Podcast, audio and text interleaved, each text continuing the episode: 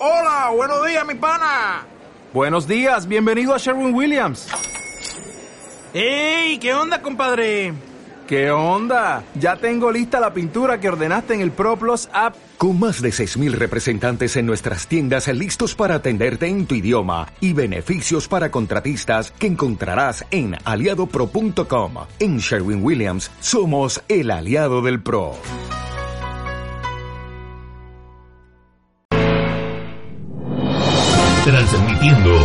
Municipalidad de Castelli 87.9, la primera del dial.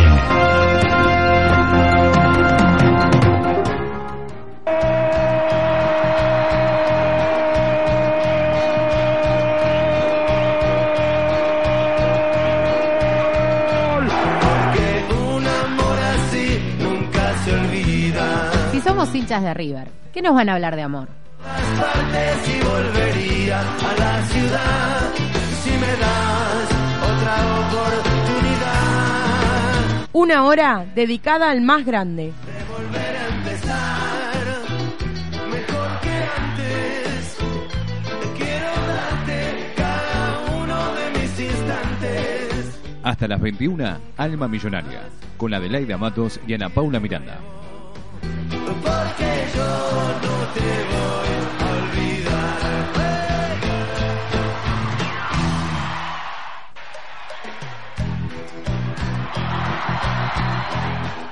Hola, ¿cómo están todas las almas millonarias? Bienvenido al quinto programa de Alma Millonaria. Hoy con un invitado de lujo en el estudio, con el señor Jesús Coronel, sin mi compañera fiel Adelaida Matos. Por problemas personales no puede estar presente, le mandamos un beso muy grande. Seguramente nos esté escuchando, pero sí, como decíamos, con un invitado Jesús Coronel, hincha de River, que ama a este equipo, que siente como nosotras los colores, la camiseta. Y bueno, por eso lo invitamos para que hable un poco de la actualidad de River y obviamente de lo que es el pasado, de los inicios de este equipo. Recordamos entonces las vías por las cuales nos pueden escuchar a través de www.municipalidaddecastelli.com barra radio o en 87.9 aquellos obviamente que estén en nuestra ciudad. Los, las páginas en las cuales nos pueden mandar saludos o eh, preguntarnos cualquier cosa, cualquier inquietud, en Facebook Alma Millonaria o en Twitter arroba guion bajo Alma Millonaria. Buenas tardes Jesús, ¿cómo le va? Buenas tardes, Anita, ¿cómo te va? Bueno, Jesús, lo invitamos, obviamente ya habíamos estado hablando, eh, siempre nos encontramos en los viajes al Monumental, un hincha de River de hace muchísimo tiempo, desde que nació como nosotras, obviamente, y bueno, siempre hablamos ¿no? de lo que es River, de lo que ha sido en sus inicios, lo que ha significado, usted lo ha visto obviamente en épocas gloriosas, no tan gloriosas como quizás nos ha tocado vivir a nosotras este último tiempo, pero bueno, antes que nada no podemos dejar de resaltar lo que fue el gran triunfo de River el domingo ante San Lorenzo, partido clave que tenía que ganar sí o sí. Bueno, tuvimos el gusto de verlo jugar a River como jugó el domingo. Sí, lo vimos jugar bastante bien. La verdad que a mí me salí satisfecho porque la, la primera vez que vi a River jugarlo eh, con algo que decía el juego tenía un, un porqué. Antes no lo encontraba, no jugaba nada en la palabra, ¿no? Y esta vez creo que nos sal- salimos todos satisfechos. Creo que el resultado fue medio egoísta el resultado. 1 a 0 fue poco para lo que. Porque si vamos a, a los goles, los goles que perdió Teo nomás, tuvo seis oportunidades de goles y, y podría haber hecho muchos más. Pero hizo uno. Bueno, la suerte a veces está un poquito. de- te da la espalda y se te pone difícil de convertir. Pero el fútbol es así, pues es lindo. Pero lo bueno es que nos llevamos tres puntos. Sí, buenísimo. Y sí, claves, bueno, tenían que ser, era el partido. Era el por partido, Ramón, por los hinchas, Era un por partido todo. bisagra, un partido Sí. bisagra que no se va, o no, o no- íbamos para abajo o levantamos cabeza ahí. Y levantamos los, los ánimos sobre todo. Y yo creo que, salieron satisfechos todos. Y Ramón Díaz creo que salió satisfecho y un poco porque se había dado cuenta que se venía equivocando con la línea de tres. Creo que River no tiene jugadores para jugar con línea de tres. Este, no están aptos. Y en una oportunidad cambió los, los tres y, y puso tres diferentes y consiguiendo con línea de tres. Y, y sabe que se- No hay seguridad. no hay seguridad y no aporta seguridad hacia adelante. Y en medio eh, está con miedo de perder la pelota porque una pelota que se pierde lo agarra todo contra pie, con mucho espacio y es un gol casi en contra. ¿viste? Y entonces las, eh, juegan inseguro. cuando hay seguridad se sueltan y juegan más, eh, como lo vimos contra San Lorenzo. Así es. Vamos a escuchar si le parece bien Jesús lo que fue el único gol pobre porque River se perdió Sí. muchísimos goles, pero bueno, el gol de Teófilo Gutiérrez que nos dio la victoria ante San Lorenzo. La acomodada. Marcelo Barovero le pega con el pie derecho, manda la pelota arriba. A terreno de San Lorenzo viene ganando Carbonero. Le queda la pelota para Cabenagui. Se tira contra la derecha. La juega para Carbonero. Siempre Carbonero. Carbonero para Ledesma. Ledesma para Carbonero. Carbonero viene contra la derecha. Apretó la pelota contra la raya. Le cambió para Cabenagui. La tiene Cabenagui. Amaga lejos del área. Juega Cabenagui. Pivotea. Cambia la pelota de taco muy bien a la derecha para Carbonero. Coloca centro. ¡Gol!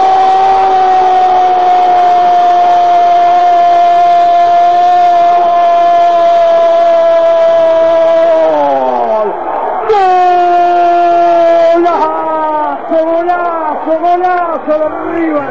A los 20 minutos, Teófilo Gutiérrez.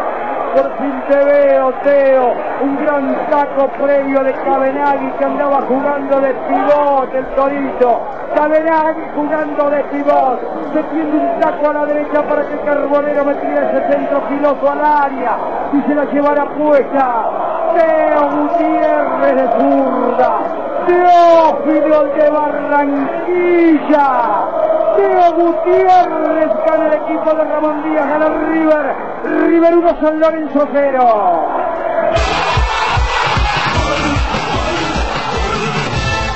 Por eso Teo va a ir al Mundial. Por eso vas a jugar para Colombia y ojalá que tengas un gran Brasil 2014. Cabenagui de taco, previo de Ledesma. Fue el recurso que tenía estaba de espalda. A Carbonero que ya lo tenía de hijo a Kahneman. Desde ahí vino el centro y Teo le había quedado un poquito larga. Puntín zurdo adentro en la segunda. Gana River en el Monumental.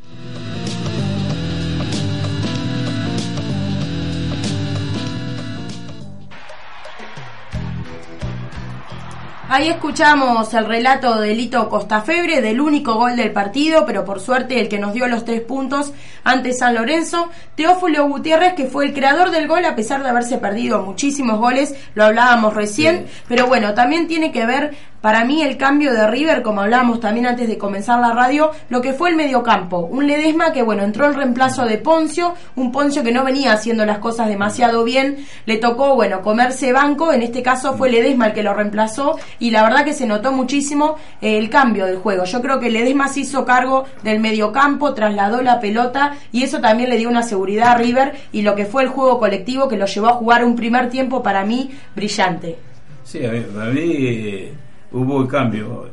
Fueron totalmente a la línea de cuatro, le permitió tener más seguridad al medio y, cambió el pivot. El pivot era Teo antes y el, punta eh, era Cabenagui. En este caso fue el, el pivot fue Cabenagui y el punta fue el, eh, Teo. Creo que hubo este porque Cabenagui con toda la capacidad que tiene, con toda la habilidad que tiene, no tiene la velocidad que tenía antes le falta ese ese punch que le falta arriba hay que tener ese punch que lo tiene Teo y pero tiene esa piensa como para para resolverlo lo- eh, un pivot que tiene que tener pivot tal así que la, la jugada viene a hacer un pase de- de- con el taco dentro del área Sí, fue un jugador, la verdad que escuchamos Claro. en el relato, sacó y- Barovero, fue toque, toque, Claro, toque. y Carbonero con la con la otra forma que estaba planteado los partidos nunca se animaba a llegar adentro nunca se llegaba a, a llegar a la última línea hacia un centro ¿por qué? porque tenía miedo que le ganaran la espalda Claro. entonces Volvemos a lo mismo de la línea de tres. Claro, entonces volvemos siempre a lo mismo. Y, y lo que pasa es que siempre se le cargó las tintas a Poncho. Yo lo veía que Poncho no era culpable, porque yo lo había visto jugar muchas veces muy- y muy bien. Digo, yo para mí está mal armado el equipo, no, no, no, el- no la estructura no sirve para los jugadores que tiene, porque los laterales que tiene Poncio, ninguno son quitadores. Claro. No, no son- el fuerte de ellos es jugar, pero no quitar. Claro, tanto Carbonero como Banchioni son Ah, más de llevar son la pelota. son de- de- entonces, ¿qué pasa? Que se encuentra que cuando quiere acordar, y el River, lo- otra de cometer errores, que ir a buscar los partidos. Que mucho tiene la culpa el hincha, que era ansioso. Sí, nosotros lo hemos vivido en la cancha, ansioso. los hinchas No, se ponen... estamos, el, el- el otro día, mira, miré el partido con este de Independiente de Mendoza, Independiente de, de Avellaneda. A los 5 minutos o 6 minutos le echan un jugador, quedaron con 10. ¿Qué hizo de- Se fueron atrás y jugaron el contragolpe. Y en el primer tiempo ya iba ganando 2 a 0 contra golpe. Porque por los otros se vinieron al barro, pero dejaron de que ganarse la espalda. River cuando quedó con 10 hombres, con, con los otros Sí, cuando lo echaron a Balanta, sí. Fuimos a, bu- fuimos a buscar el segundo gol porque íbamos ganando 1 a 0. El segundo go- gol, no, quedate tranquilo.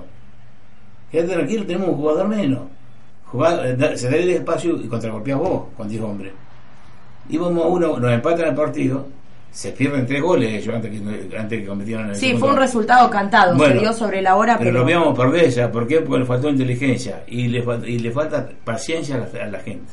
Porque la gente impulsa, eh, empuja a, la, a los jugadores y los jugadores cometen errores porque atrás no pueden volver. 10 jugadores con una línea de tres todavía tienen un campo para contragolpear. Y sí. Y así, cada contragolpe sufríamos, pero mal sufríamos. ¿eh? sí. sufríamos mal, porque no dos atajó Barbero, otra le erró con el arco solo y, Sí, como digo, era un resultado cantado, llegó a los 92 Sí, minutos, pero sí. de hecho se le había anulado un gol a Godoy Cruz, mal anulado, Sí, tengo entendido.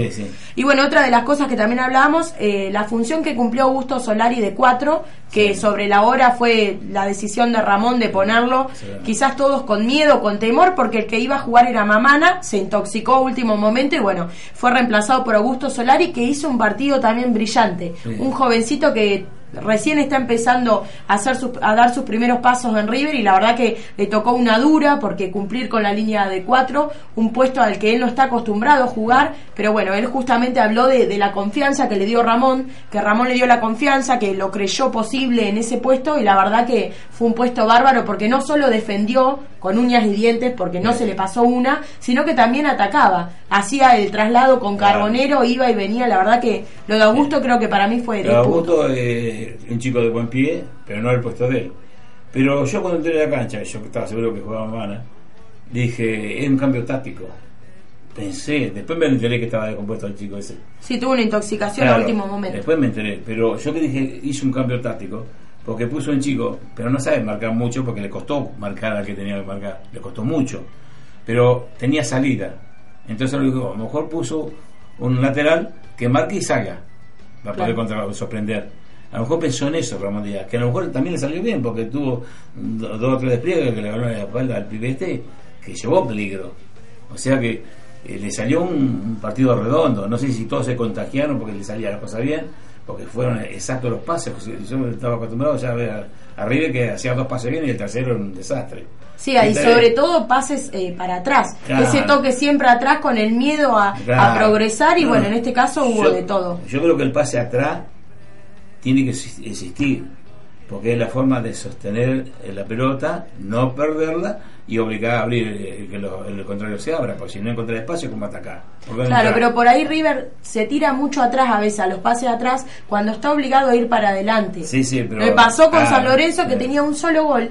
Y bueno, y ya no, más allá de que el partido contra Godoy Cruz tuvimos la desgracia que se lesionó Mercado, después lo expulsaron a Valante y bueno, se despelotó todo como se dice, pero yo creo que River a veces con un gol se queda mucho y en un contragolpe te lo empatan y se te dio vuelta todo, porque River últimamente no está acostumbrado a dar vuelta a los resultados. Sí, eh, San Lorenzo llegó de una sola vez al arco de River, una sola vez. River tuvo, calcularse si eh, Teo tuvo seis oportunidades de goles, hizo una. También lo tuvo eh, la vez, ¿cómo es? El- Lanzini tuvo Lanzini, alguna también. eh, tuvo uno, este, Carbonero pateó dos veces, eh, o sea que tuvieron varios este, eh, oportunidades de goles. Creo que tuvo mejor juego eh, y mejor llegada. Yo creo que cuando vos estás seguro, la jugada, la- vos salías jugando hacia adelante cuando estás, tenés la confianza de jugar bien adelante. La vez pasada, cuando eh, jugamos para atrás porque no estábamos seguros y cuando jugamos hacia adelante estábamos más inseguros. Por eso la perdimos tan fácil. Nunca hacíamos dos partidos, dos, dos este, pases seguidos. Aparte no, no se movían, no se cambiaban de puesto. Y tal vez eh, es- los traslados, eh, las proyecciones fueron todas muy bien. y Sí, ahora. Augusto y, Carbonero yo creo que también intercambiaron mucho, viste, Claro. iban y venían, hacían relevos, ese pues, pase, sí, Los relevos tienen que ser exactos. y sí, bien. sí, Pero eso se hace- coordinaron muy bien. El, el relevo se consigue a través de muchos partidos. Cuando se conozcan los jugadores, se conocen los tiempos cada uno y ya con solo ver cómo camina ya se da cuenta de lo que va a hacer. Entonces, al conocerse ya se lo relevo bien, o se conseña, o, solo, a veces ni, se- ni se habla siquiera. Este, yo estaba mirando a Newell, ni se habla. Lo de Newell Bárbaro. Increíble. Cuatro goles a Vélez le hizo. No, y no, venía de hacer tres o cuatro De también en memoria. la Copa. No, Llegó un momento que increíble. jugaba de memoria y el otro no había llegado. Pues, jugó de memoria y no había nadie, ¿viste? Porque no había- Sí, sí, ya está. Pero iban a echar 4 a 1, ¿viste? Increíble, ¿viste? Entonces, eso lo hace cuando los, los equipos. Sí, con toda seguridad, aparte. Eh, sí, pero cuando se afianza el equipo está afianzado. Y es como antes nosotros, cuando éramos chicos, los equipos los sabíamos de memoria. Sabíamos de memoria todo. Pero ¿qué pasa? Que un equipo eran 5, 6, hasta 10 años del mismo equipo. Y entonces vos te Cuando no se vendían jugadores. cuando- Cambiaba uno sí. o dos por, porque por una lesión, no se vendían jugadores y aparte se jugaba un poco más por la camiseta que por otra cosa.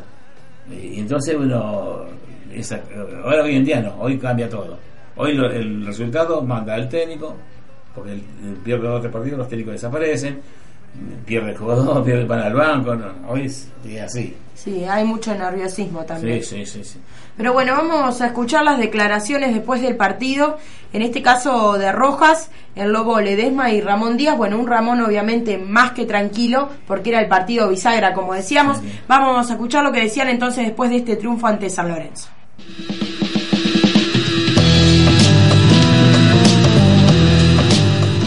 Ariel Rojas, te elogiaban mucho Alejandro y Rodolfo acerca de la actuación del equipo y la tuya particularmente. ¿Necesitabas un partido así para vos? Sí, creo que, que todos necesitamos un partido como este en nuestra cancha contra, contra un gran rival, un buen equipo. Creo que, que salimos a jugarlo entendiendo lo que nos estábamos justamente jugando, lo que significaba para nosotros, encaminarnos para, para tratar de, de luchar el campeonato, que es lo que queremos. ¿Por dónde se lo ganaron hoy el partido a San Lorenzo? Creo que manejamos bien la pelota, creo que si a este equipo nosotros le dejamos manejar la pelota se nos iba, nos iba a costar, entonces le sacamos la pelota, suprimos presionarlo y lamentablemente no, no pudimos terminar de liquidarlo antes. Compartir lo que me dijo Ramón, que fue el mejor partido de River en el campeonato. Sí, creo que sí, por, por, por la solidez que tuvo el equipo. Eh, generó situaciones, estuvo firme en la marca y, y muy solidario. Y sufrieron en un momento. Sí, sufrimos, hay que, hay que saber sufrir también y, y luchar los partidos. Gracias. No, de nada. Fuiste una de las figuras de este partido y sobre todo lo importante es que dieron vuelta la, la cara de lo que había pasado la semana pasada en Santa Fe. Sí, la verdad que estamos contentos porque hicimos un gran partido. Y bueno, se le cama a la gente que nos apoyó mucho hoy, así que esto para ellos y tenemos que seguir por este camino. Igual siempre terminan sufriendo a pesar de haber hecho un gran partido.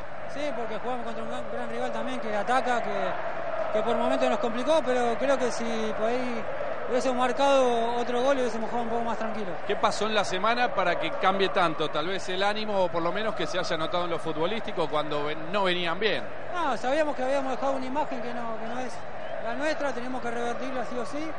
Y bueno, creo que lo hicimos bien en nuestra cancha. Gracias, Lobo. Chao, gracias. A ver, el grito de la gente, usted me dijo, puede ser un partido clave este, vamos a salir a presionar. ¿Fue el mejor partido de River hoy? Sí, yo creo que demostramos que tenemos equipo para poder pelear. Creo que el grupo demostró, de- demostró carácter, determinación. Creo que fue uno de los mejores partidos que jugamos y contra un gran equipo, un gran adversario, es el último campeón. Pero estoy muy contento por los jugadores, por la gente, por todo. ¿Necesitaba volver a la victoria de esta manera, jugando así? Eh, yo creo que necesitamos, nosotros tenemos jugadores para jugar de esta manera, eso es lo que estuvimos hablando con ellos. Solo la gente quiere una entrega como lo, como lo tuvieron. Creo que hicimos un gran partido. ¿Qué le dijo a Teo? Que tuvo muchas chances, podía haber convertido dos o tres goles. Eh, escuche el grito de la gente. Sí, agradecerle a la gente, como siempre. Esto no, no, no, no me sorprende.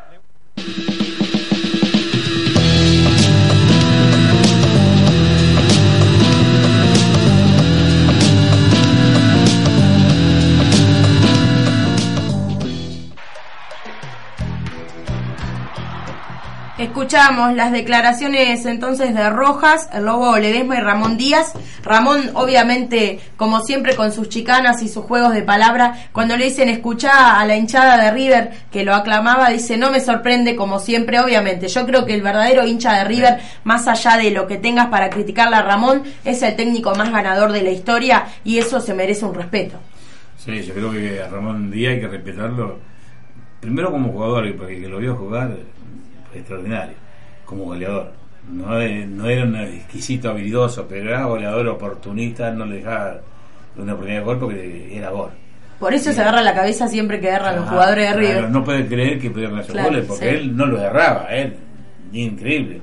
Y cuando jugó en el Fútbol Mundial con él, que salieron campeón mundial, eh, con Maradona a la par, ¿viste?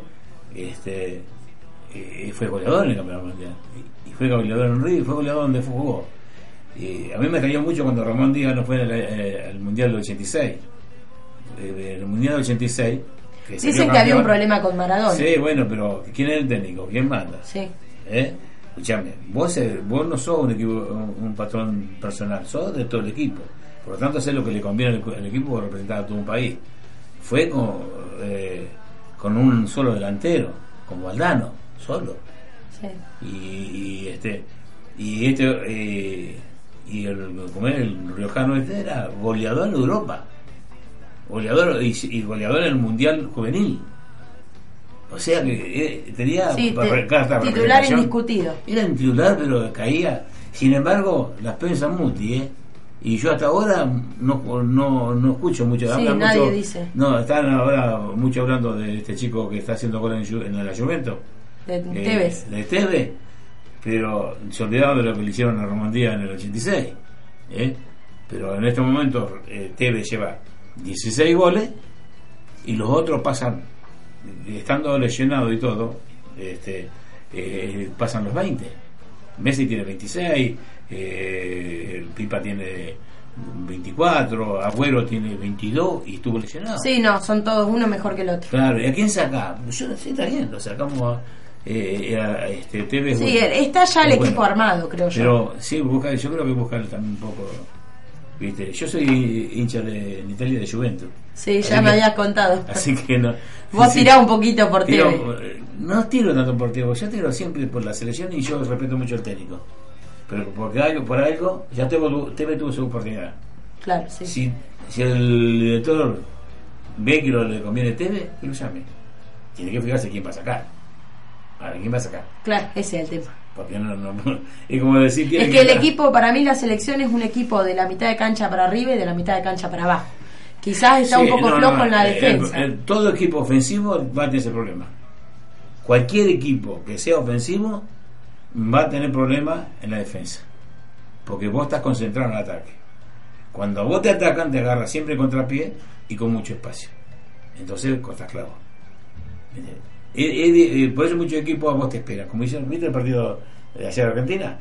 Contra Rumania no, no Contra vi. Rumania. Bueno, los romanos hicieron un partido, un partido luchado, luchado, luchado, pero nunca le dieron espacio para que ataque, lo atacara. Claro. Porque sabía, no jugó bien la Argentina. Bueno, no jugó bien, tengamos en cuenta, porque el rival no se lo permitió. Claro, sí. Hay que- Mérito del rival. Claro. Vamos a recordar entonces las vías por las cuales se pueden comunicar a través de Facebook en Alma Millonaria o en Twitter arroba guion bajo Alma Millonaria. Aquellos que están en nuestra ciudad nos pueden escuchar en la radio en la 87.9 Radio Municipal o si no a través de la web en www.municipalidaddecastellibar.com barra radio. Y bueno, tenemos que hablar antes de, bueno, de ir a lo que importa a la historia de River y a todo lo que usted viene a contarnos, de lo que es el partido que se va a jugar en una hora y media más o menos, este partido que River visita a Tigre por la sexta fecha. Bueno, un partido que River tiene que ganar también sí o sí, porque si no no sirve de nada el gran partido que hizo ante San Lorenzo. Y vamos a hablar de lo, del equipo que paró Ramón Díaz, bueno, de cara a este partido con Tigre. Ya habíamos hablado de dos bajas más que importantes que son la de los dos colombianos, Balanta y bueno, y Teófilo Gutiérrez, citados a la selección colombiana por Peckerman. Y bueno, en este caso, eh, Ramón paró pensando en Tigre a Barovero, Mercado, Maidana, bueno, Mercado que vuelve gracias Sí, a Dios a la titularidad, Maidana ya había ya lo había hecho, Funes Mori, Bangioni, Carbonero, Ledesma Rojas, Lanzini, Mensegués y Cabenagui. Estos son los posibles 11 de los cuales paró Ramón Díaz pensando en Tigre, Eh, no tengo en estos momentos internet para ver si hay alguna información de último momento. Yo calculo que ya debe estar el equipo titular confirmado y no va a variar mucho de lo que acabamos de decir. Y bueno, va, va a ver qué pasa con este River entonces que tiene que ganar, reiteramos, para no perder todo lo que hizo contra San Lorenzo, para seguir creciendo y sobre todo buscarle la vuelta para ver cómo le puede ganar a Tigre de visitante y con la baja de Balanta Sí. y de Teófilo Gutiérrez. Sí, River va a tener una baja, dos bajas importantes, pero bueno, eh, tiene jugadores que pueden reemplazar. Si no da lo mismo, va a ser parecido, pero son buenos jugadores, tanto Mensegué como. Eh, Funes Mori a veces me deja un poquito duda, pero capaz que ahora con las líneas que están. Por ahí con línea de cuatro cambia. Ah, cambia, ¿viste? Porque tiene menos espacio y medio lento. eh. Tiene buen físico. Y Mercado, no sé, estaba jugando en la reserva, porque capaz que está re bien, ¿viste? Ahora.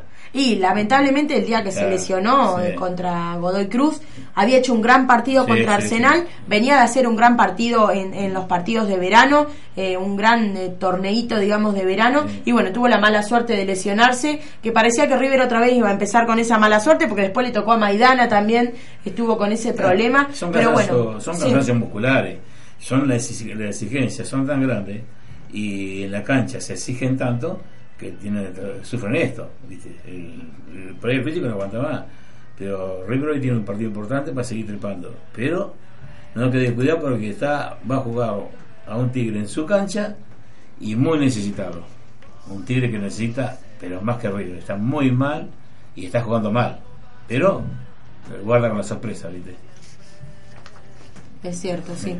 Pero bueno, vamos a ver qué pasa. Entonces, por el momento es la información que tenemos. Reitero que no nos está funcionando bien Internet, así que no sé si ya Ramón seguro que ha dado la formación inicial. No va a variar de esto. Va a ver qué pasa con Tigre. Hablábamos recién de lo que fue el encuentro en el que Arsenal cayó contra Quilmes 2 a 0. El partido, el torneo para mí está para cualquiera. Claro. Se dan resultados que Sí, uno sí. no se los espera, como el que fue, más allá de lo que está jugando y lo que significa Newell's Old Boys, hacerle cuatro goles a un Vélez que también venía de hacer tres goles en el partido anterior y bueno, viene de hacer un, un gran campeonato. Eh, yo creo que el, el campeonato, reitero, está para cualquier lado por eso River no puede perder la posibilidad No. de ganar y además para, reitero, para afianzar los tres puntos que sacó en su cancha y ya en tres días nada más eh, para enfrentar de local nuevamente a Arsenal. Este campeonato que bueno, que se juega en tres semanas, no podés perder pisada. Este es un campeonato relámpago.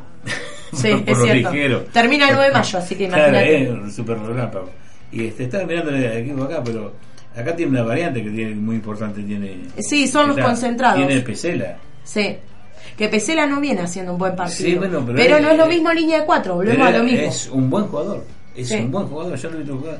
Muy buen jugador, ¿viste? Pero este, es una variante, ¿viste? Y por ahí, bueno, eh, Romandía lo ha visto ahí. No sé si lo confirmó.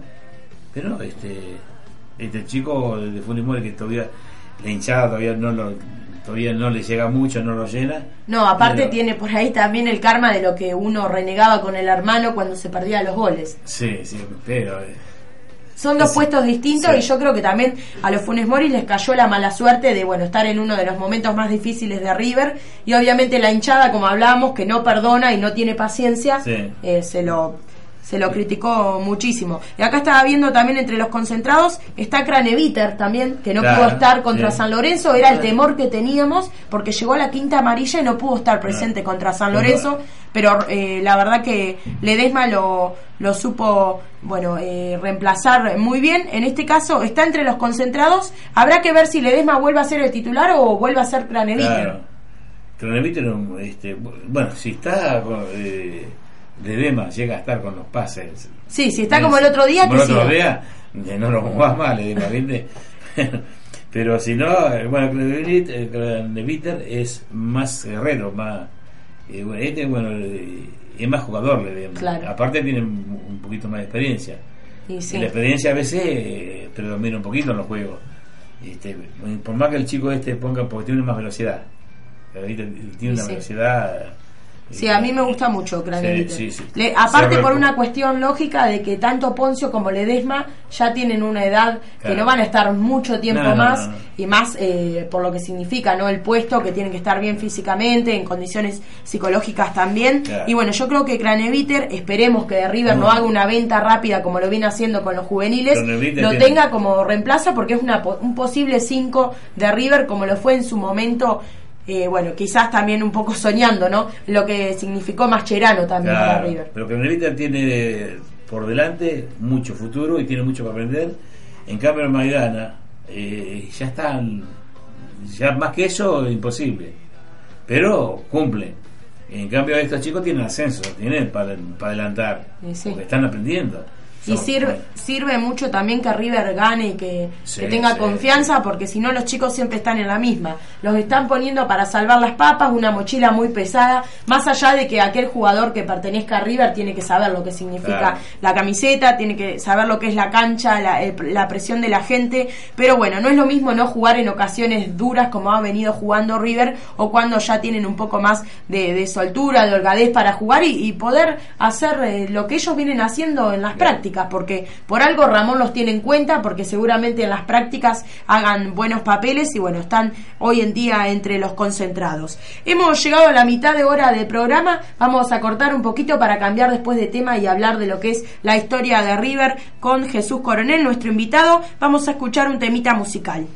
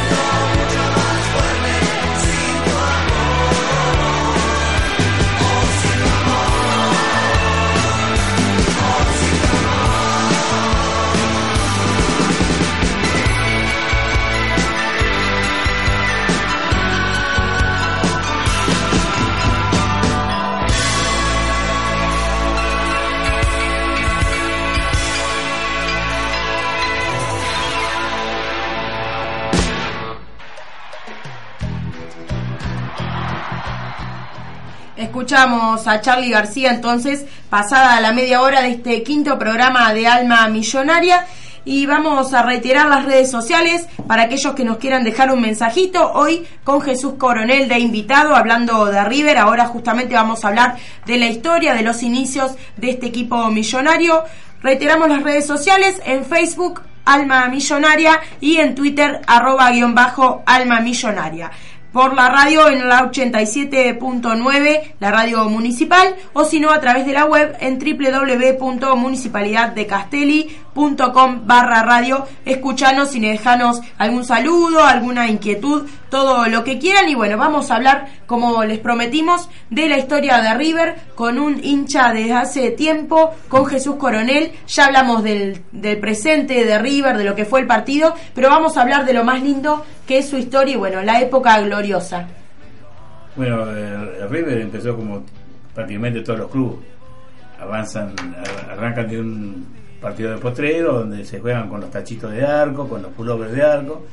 Y así arrancó River, porque tenían, eh, River arrancó en, en Dársena Sur, este, de espalda a Riachuelo, en la Boca. Donde estuvo 22 años en la Boca. River estuvo 22 años en la, Boca. Pero ¿cómo se hizo River? Eh, en ese momento había tres eh, equipos de barrio, ahí de la misma Boca. Uno se llamaba Santa Rosa, otro Lo- Los Rosales y otro eh, Juventud Boquense.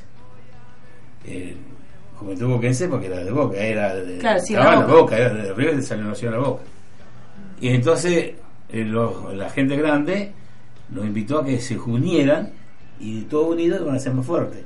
Entonces resolvieron hacer una, una reunión, que se reunieron, la primera reunión la, la tuvieron detrás de la carbonera de Wilson, que había un sauce grandote, y se reunieron ahí porque no tenían dónde ir, no tenían nada. Entonces este, ahí se decidieron eh, formar un club. Entonces este, eh, se pusieron de acuerdo y empezaron a, a- lo formaron primero el- el- al club, lo unieron. Lo unieron esos tres equipos. Y quedó como, presi- como presidente Leopoldo Barro. Ese fue el primer presidente. Que era el que jugaba, jugaba eh, era capitán de, de Santa Rosa. Que después fue el capitán de los primeros equipos de River. Y después llegó a ser eh, diputado nacional. Así que eran jovencitos, pero estaban estudiando.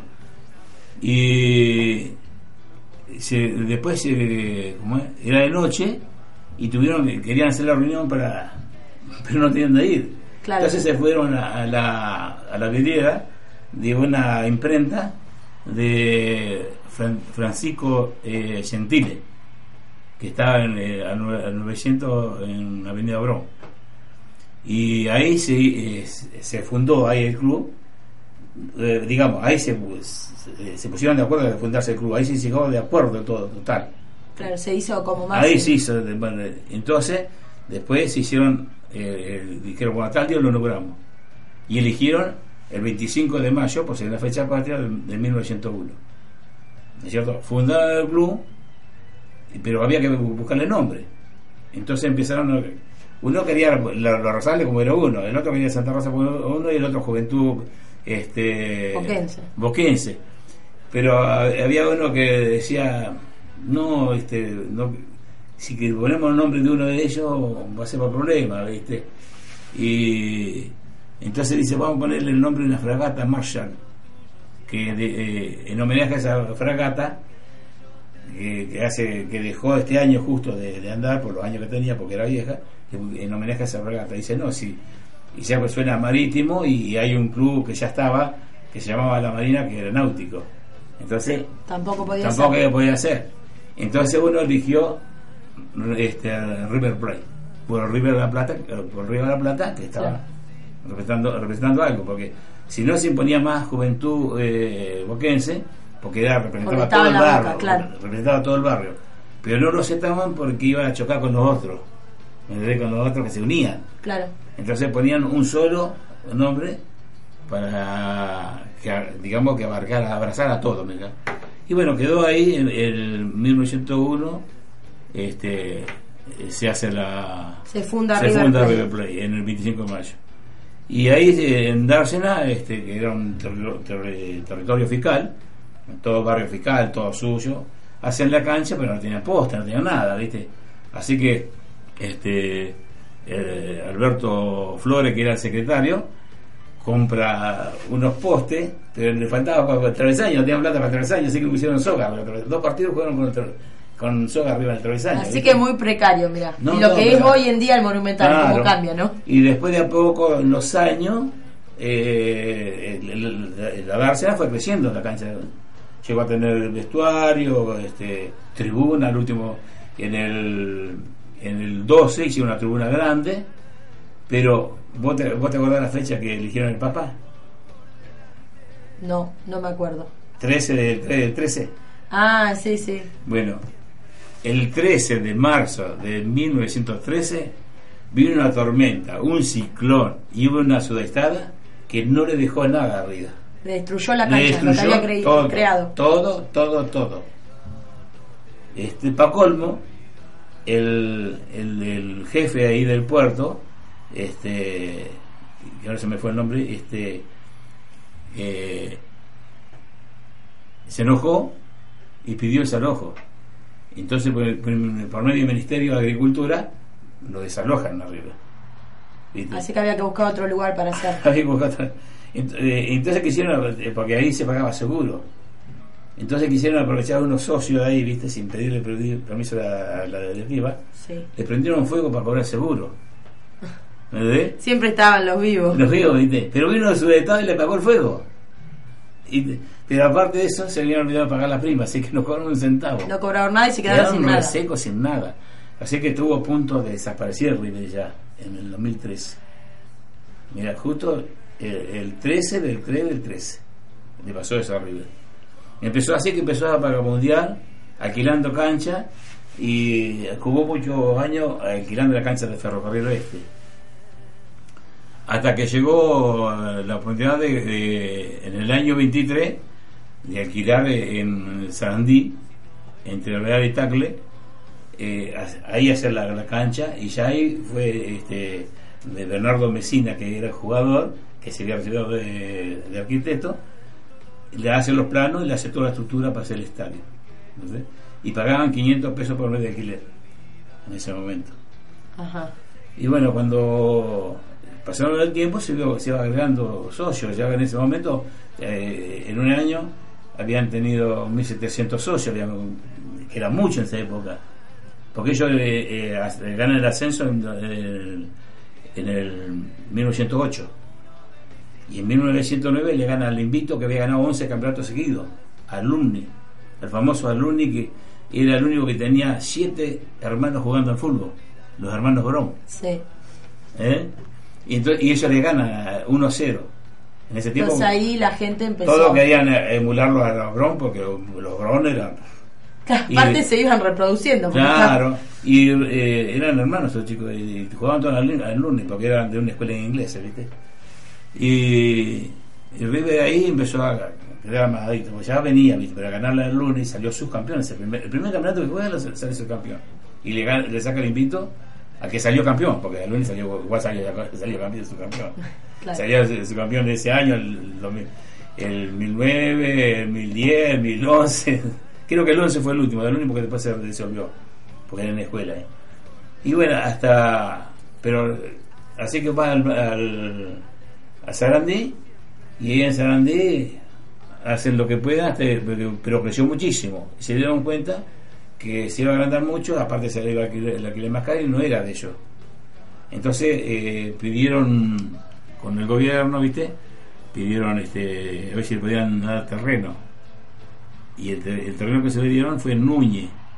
Le dieron, le cedieron 30.000 metros cuadrados entre la avenida mm, este. Eh, Río de la Plata y ¿cómo se llama la tribuna? Centenario Centenario. y Avenida Centenario. Este, ahí consiguieron los 30.000 metros cuadrados. Y ahí se construyó el monumental. Claro, y el, el 25 de mayo del año 35, eh, Liberty puso la piedra fundamental. Y el 25 de mayo del año 38, inauguran la cancha, que hacen un montón de fiestas, carrera de- posta, hacen un montón de cosas. Y después viene el partido, que fue el primer, el primer partido que se juega en Monumental, y juega contra Peñarol. Que dicen que es el clásico más antiguo del Río de la Plata. Sí, sí, ahí juega con Peñarol. que le gana 3 a 1 con dos goles de Pedernera y uno de Moreno. 3 a 1 le gana ahí. Así que este, esa es la historia de, de que era una herradura en un tiempo. Porque la tribuna se termina de ser, de- de- digamos, de ser todo el monumental como es ahora, que es un, eh, semicilindro, porque no es un cilindro redondo, sino medio, este, medio ovalado, ¿eh? ¿viste? Eh, lo- con la venta de, de Omar De de, de Enrico Omar en el año 57 que se lo vende a Juventus, por eso soy hincha de Claro, Juventus. por eso usted es hincha de Juventus, me decía. sí. Claro, y soy hincha del Real de Madrid cuando lo venden a, a Di Stefano, que era, fue la parte de la máquina última, porque la máquina aparece en el año 42. Este, ahí con la venta de, de ese jugador se hace toda la tribuna, desde abajo hasta arriba, que se hace idéntica a la otra cabecera que este Centenario, se hace idéntica, y le ponen el nombre de, de. Pero con esa plata, mirá, no se Sí, hablábamos de eso, de lo No que eran la- los gastos antes y ahora como se roban la plata, ¿no? Venden tantos Claro. jugadores y, y ganan tanto dinero de, Sí, de sí. marketing, de todo, y que no alcance la plata, la verdad que es increíble. Pero bueno, eh, vamos a ir un separador para seguir hablando después de lo que era la camiseta, que también estuvimos Ah, hablando, sí. y también cómo fueron sus inicios como socio y cuando empezó a ir a la cancha.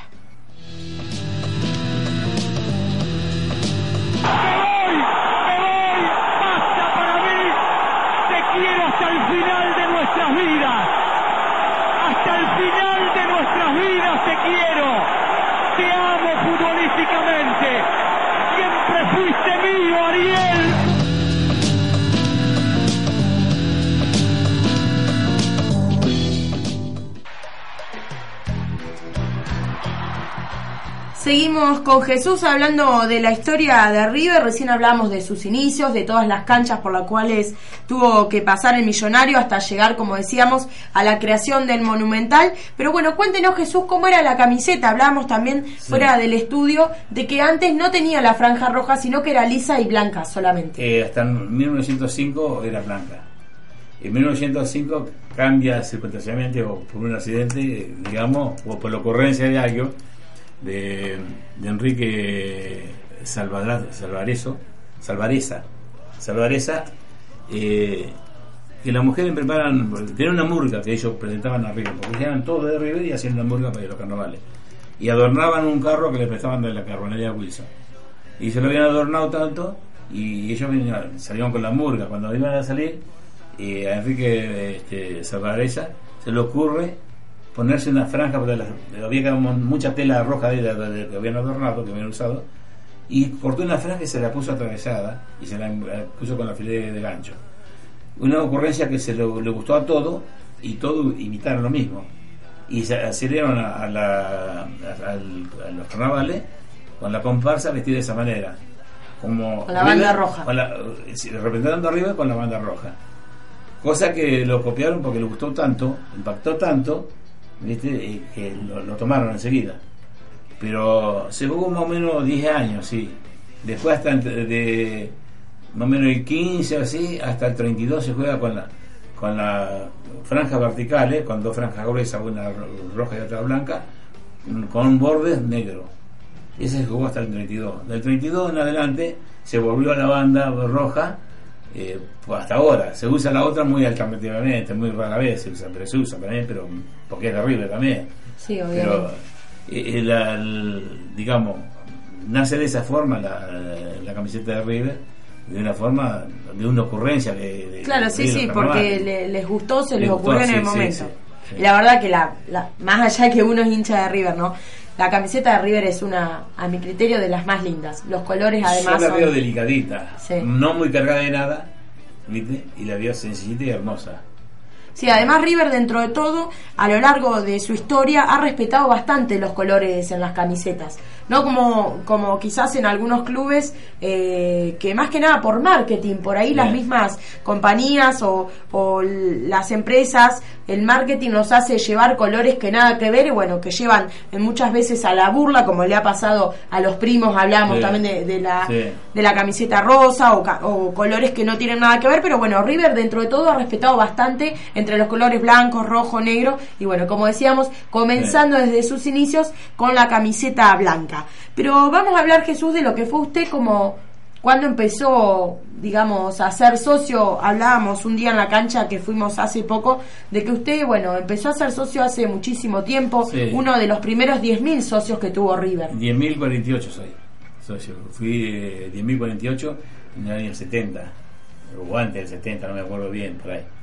Y estuve muchos años siendo socio, que tenía el- todavía tengo el librito de carnet, viste que era un librito, viste, y ahí tengo el número, que se ponía un lápiz grande. Claro, una lapicera, Una lapicera, viste, y este, todo muy rudimentario, como, como si, como si fuera un club de acá de Castelli. Claro. Como Y- lo era en su momento Sí, el documento, sí, ahora porque está todo No. digitalizado, pero antes... Y este y tenía el de 1048, eh, fui socio. Y fui muchos años socio.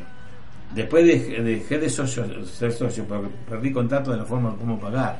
Porque había muchos problemas. No es como ahora que se paga internet, pago fácil, qué sé yo, 20 mil Claro, sí, aparte hay muchas filiales, hoy en día se, se También- acerca mucho el club al interior. También la persona que me hizo socio, que me hizo todos los trámites, fue Juan Carlos Burrá, este, que vive en el Sama, el padre de Alfredito Burrá. Y él me hizo todos los trámites me, este, y me hizo socio ya. Y entonces él me venía, como viajaba seguido a Buenos Aires, año y año, entonces él me llevaba y me pagaba. Todo así, años. Después se fue de Castelli y yo pagaba como podía hasta que no pude pagar. Pero no podía. y yo Claro, no sí, ahí se perdió. Y ahí perdí ese socio. Después cuando pude eh, hacerme socio nuevamente, lo hice. Bueno, pero unos cuantos años sin ser socio. Sí, además hablábamos de lo que era River antes, eh, que se habla, se comía en los quinchos, Sí, eh, sí. las familias en la cancha, que si bien dentro de todo sigue prevaleciendo ese sentimiento, bueno, ese eh, tipo, digamos, de, de, de forma de, de vivir el fútbol, se vive muy distinto a lo que tiene, porque tiene que ver con la barra brava, con cómo está destruido el club institucionalmente. Nosotros, nosotros cuando a la cancha de River, este, antes de los partidos y después de los partidos íbamos a la confitería, íbamos a revisitar eh, River Manía, íbamos a mirar las copas, recorríamos abajo donde está la... la- El club estaba abierto, Sí, no estaba como ahora que... no, ahora te lo cierran porque rompen todo, ¿viste? Hoy en día hay una interna tan grande que te rompen todo, ¿viste? Las internas no sirven en ningún lado, ¿viste? Porque eh, la interna sirve para perjudicar al que está en el poder, ¿viste? Y lo más lindo que, que cuando el, el, el- cuando está el poder, el poder baja, hace lo mismo que el que estuvo antes atrás, ¿viste? Sí, es una lucha de no- poderes. No, de cambiar nunca más, ¿viste? Eh, siempre habrá, este, habrá habido eso. Pero creo que han- se han perdido los códigos que antes había. Hoy no respetan a nadie. Hoy le meten tiro a los presidentes de los clubes. Siento que hacen antes no había eso. Eh, agarran 10 tipos y le dan una paliza a uno solo. Tampoco ocurría eso. Antes se pegaban mano a mano, así se daban como, como en bolsa, pero eh, era así. Pero hoy hoy se cambió, cambió mucho la- el comportamiento de la gente y o forzosamente tuvo que cambiar el comportamiento del club, porque la gente lo obligó a cambiar. Y sí. Porque nosotros íbamos al, al club temprano, íbamos a la confitería, nos sentábamos ahí, desayunábamos o hacíamos lo que, comíamos lo que queríamos, disfrutábamos lo que queríamos. Claro, sí, se, se utilizaban las instalaciones en totalidad sí, sí. del club. Sí, sí, sí.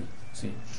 Es una pena que se haya Y ahora, eso. eh, los días del partido está cerrado. No abren Hasta el museo incluso. Todo te cierra. El museo que bueno, que no hace mucho que, Claro. que se ha abierto, también pasa Claro. lo mismo. En los momentos, en los días de partido no abre. Es una pena porque en, la- en el caso de gente como nosotros, que somos del interior, que no podemos estar viajando constantemente, sería una buena oportunidad aprovechar eh, la ida a la cancha para ir temprano y bueno y visitar las instalaciones del club. Pero bueno, lamentablemente eh, son cerradas al público por lo mismo que decíamos, ¿no? Por, por unos pocos inadaptados que terminan Claro. rompiendo y haciendo destrozo. No, bueno, yo- Jesús, eh, le agradezco por la visita. Ya estamos llegando casi al final del programa. Tenemos que dejarle a los chicos de pesca y deporte con Tolo y Tony. Eh, ya casi son las nueve, ¿viste? Que se pasa rápido así la hora. Hablando de River es lindo Sí, hablar, de no, algo que uno quiere sí. es lindo. Vamos a reiterar entonces eh, los 11 que va a parar Ramón Díaz. Son los mismos que habíamos dicho, pero vamos a volver a decirlos. A partir de las 10 y 10 de la noche, River visita a Tigre, Echenique va a ser el árbitro y los 11 iniciales van a ser Barovero, Mercado, Maidana, Funes Mori, Bangioni, Carbonero, Ledesma, Rojas, Lanzini, Mensegués y Cabenagui. El 11 inicial entonces que para Ramón Díaz para visitar a Tigre a las 10 y 10 en una hora nada más. Bueno, esperando que River vuelva a hacer el gran papel que hizo ante San Lorenzo, que podamos volver a ganar. Y bueno, tampoco podemos dejar de reiterar lo que va a ser el otro partido, que va a ser el domingo. En este caso de local, River recibe Arsenal a las 18 y 15 horas. El árbitro va a ser Pablo Lunati, así que dos partidos que tiene River en tres días, tiene que ganarlos.